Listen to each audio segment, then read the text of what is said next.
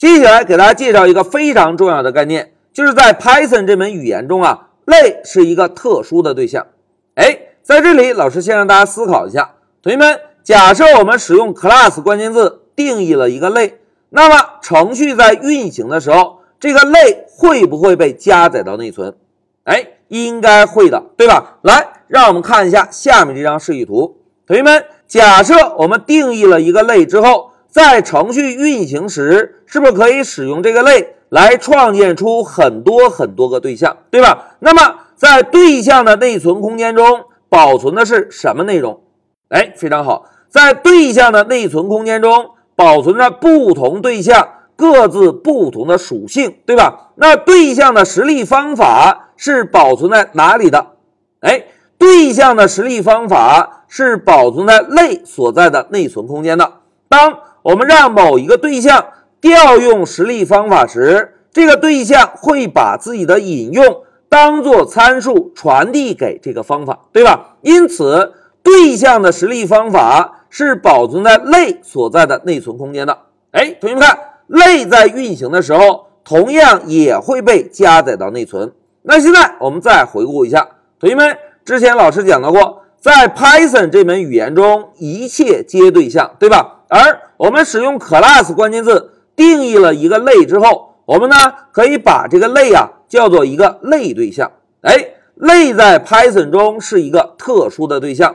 当有了类对象之后，我们再使用这个类创建出来的对象，我们就把它叫做实例对象。哎，一个类对象，一个实例对象。那现在老师问大家，同学们，程序在运行的时候，类对象在内存中会有多少份儿？哎，非常好，类对象在程序中只需要有一份就可以，因为类只是一个模板，我们使用这个模板可以创建出很多个实例，但是实例可以有很多个，模板只需要有几个？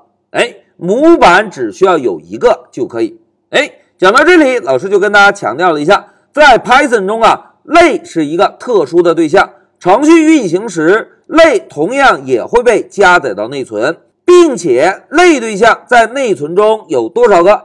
哎，只有一个，对吧？那现在同学们再来看，既然类对象是一个特殊的对象，而按照我们之前学习的面向对象概念，我们是不是可以给对象定义不同的属性以及方法，对吧？那作为特殊的对象，类对象能否也给它指定？类对象自己特有的属性和方法呢？哎，这一点在 Python 中同样也支持。我们给类对象定义的属性就叫做类属性，给类对象定义的方法就叫做类方法。哎，一个类属性，一个类方法，之所以这样命名，就是为了跟实例的属性和方法加以区分。哎，同学们讲到这里，老师啊就给大家介绍了一下。在 Python 中，类是一个特殊的对象。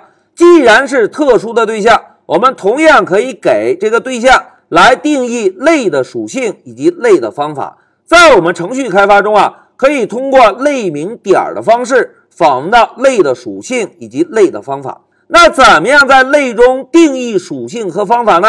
哎，不要着急，老师啊，先暂停一下视频，我们稍后就讲。在这一小节，老师重点强调的是。类是一个特殊的对象，程序运行同样会被加载到内存，在内存中，类对象只有一份。我们呢可以给类对象同样也定义属性，也定义方法。